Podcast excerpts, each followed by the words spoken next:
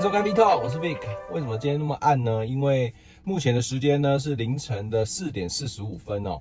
今天我们来做 Model Y Long Range 的电耗测试。目前呢，维克的所在地是台中北屯的洲际棒球场。那我们今天要前往阿里山的塔塔加游客中心。看 Google Map 呢，它显示的里程是一百三十八公里哦。那我们都知道，那个一路上坡对电车的电耗是比较严苛的哦。那我们就来看看今天这台这个二零二三年式的 Model Y Long Range，它本身的电耗表现到底是怎么样？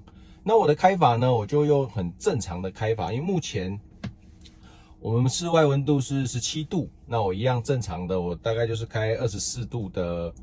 这个温度的空调，然后高速公路我就一般速限一百一十公里，那能开 AP 我就开 AP，那不能我们就一样，大概就保持在这个一百一百一的这个速限里面，都是正常开，正常开，我不会特别的去呃省电啊或干嘛的。那我们的加速模式也放在标准，然后踏板呢我们就放在慢行或这里滑行的部分，然后转向呢也用在标准。大概是这样子的一个水准，呃，一个标准呢来做电耗测试。那我们一起来看看这台二零二三年德国柏林厂的 Model Y Long Range 它的表现是怎么样子。那刚我出门哦，表显它充到百分之百呢，它是显示五百二十六公里哦，这是刚交车的 Model Y 的数据哦，五百二十六公里。那我们就一起来看看今天到底实际上会消耗多少的电。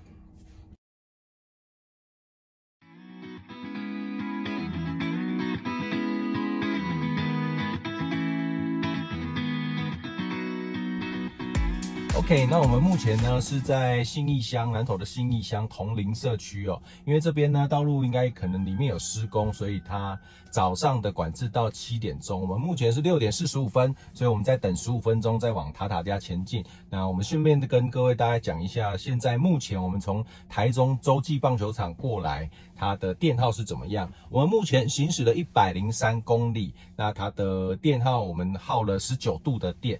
目前呢，它的平均这个电耗是一百八十二瓦时每一公里哦，那换算的话，大概就是一度电目前可以跑五点四公里，是目前的这个数据。那我们待会就等到七点，大概在十五分钟，我们就出发往塔塔加的方向的前进，然后我们再来看看，因为待会呢爬山对于电动车它的电耗啊会是比较高的，比较严苛的。我们再来看看它爬山爬到塔塔加的这个游客中心，它的电耗会是多少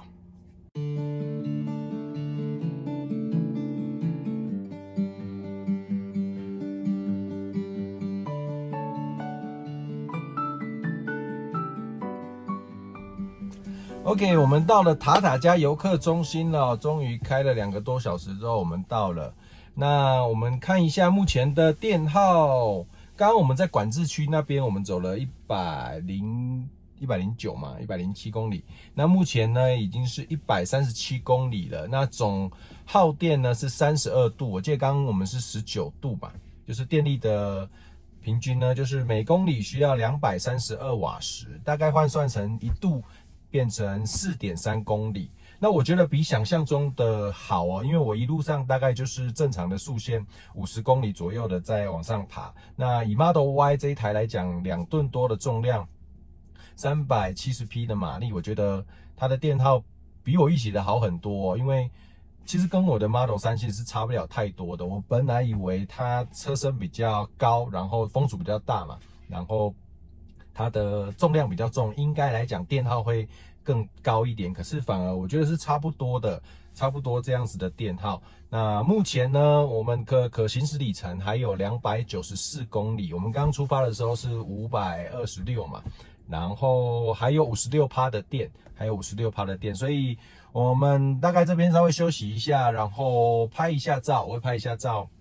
我们就回程了。那我们回程回到台中北屯的洲际棒球场，我们再来看看它总共耗了多少电，然后总共它的平均电耗大概是多少？因为其实电车我们上山可以上得了山，它就一定下得了山，因为我们下山都是回充的。所以目前五十六趴的电可行驶里程两百九十四，我们待会回程下山的时候，我们再来看看它回充了多少的电力。那再给大家做参考。OK。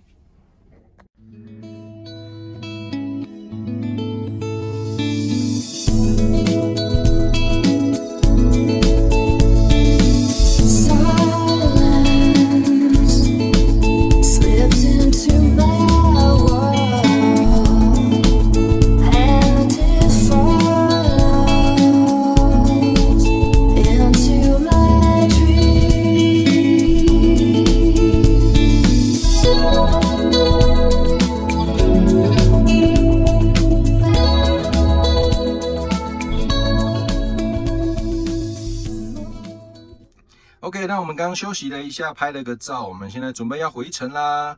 那我们导航到台中北屯的洲际棒球场，还有两个小时又三十三分，那里程是一百三十七公里。目前呢，它特斯拉电脑算出来，我们到洲际棒球场还会有五十八趴的电力哦。那各位可以看到这边。其实呢，目前我们剩五十六趴，然后它可行走里里程是两百九十二公里，所以呢，这代表我们待会下山会回充不少的里程哦，所以变成说我们 even 回到洲际棒球场，它其实趴数还比现在还多两趴哦。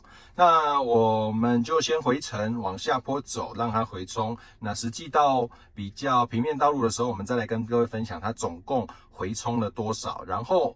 我们再回到北屯洲际棒球场的时候，再来看看实际电脑算的五十八趴跟我们实际剩下的是有多少的差异。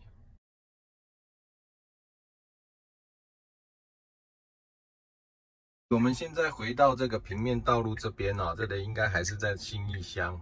那目前呢，我们如果回到台东洲际棒球场，它有点校正回归哦，它是回到剩下四十五趴的水准哦，刚刚是五十八趴嘛。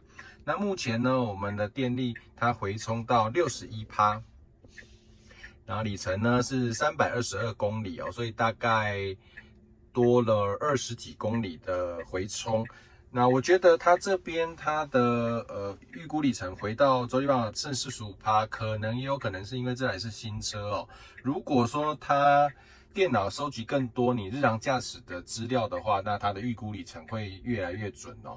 那这边特别跟大家说一下，就是说大家很多新手他可能会很 care 你的这个驾驶里程，说，诶，有时候怎么很快就衰减了？那其实是一开始特斯拉其实是一直在记录你的驾驶习惯，你平常的电耗。那久了之后，它得到的 data 越多，那它相对的在预估出来的里程就会越准确哦。所以各位先不用担心哦，那不见得是你的电池的衰退哦，它只是一个电脑，它帮你计算出以你的驾驶习惯，大概还会有多少的里程可以行驶的这样子的资料而已。OK，各位，我们终于又回到了台中北屯的洲际棒球场了哦。哦，总共一早到现在开了四个，大概五个小时的车哦。OK，那我来跟各位分享一下这次的所有的电耗，我非常非常的惊讶，我看到这样子的数字哦。这个数字我 even 连我自己在 Model 3上面都没有开到这个数字过，除非。呃，那个是属于下坡的，可是这样子的平均电耗，我自己在 Model 3是没有看过的，非常非常的惊人哦。因为我们也不晓得目前 Model Y 是不是有什么样特殊的电能管理优化的部分哦。我蛮惊讶它会到最后平均它的电耗会是这么的好哦。我来公布一下哈，今天总共我们跑了两百七十四公里，那耗电呢总共三十七度。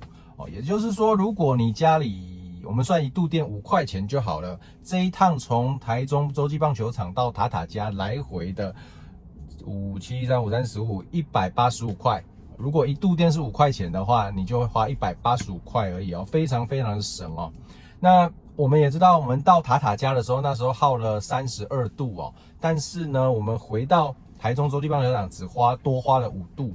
中间呢，其实有很多的过程，它都是在一个下坡是回冲的状态。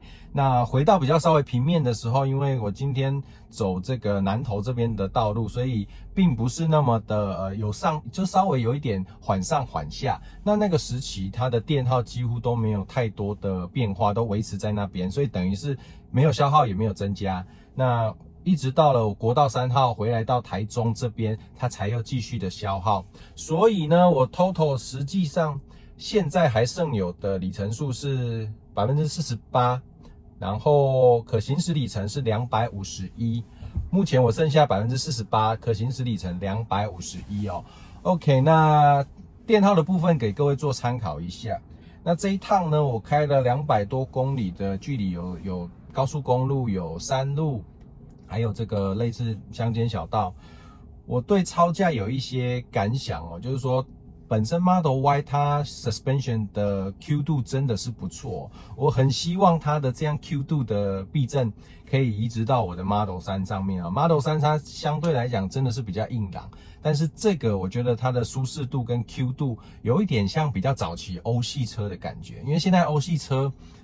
越来越舒适哦，所以它相对的会比较偏软一点点。那我觉得现在 Model Y Long Range 的这个版本，它的悬吊比较像是传统欧系车的那种稍微硬朗带 Q 度的那种感觉。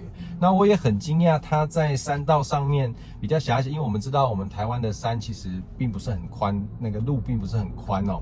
那两吨多的车，然后。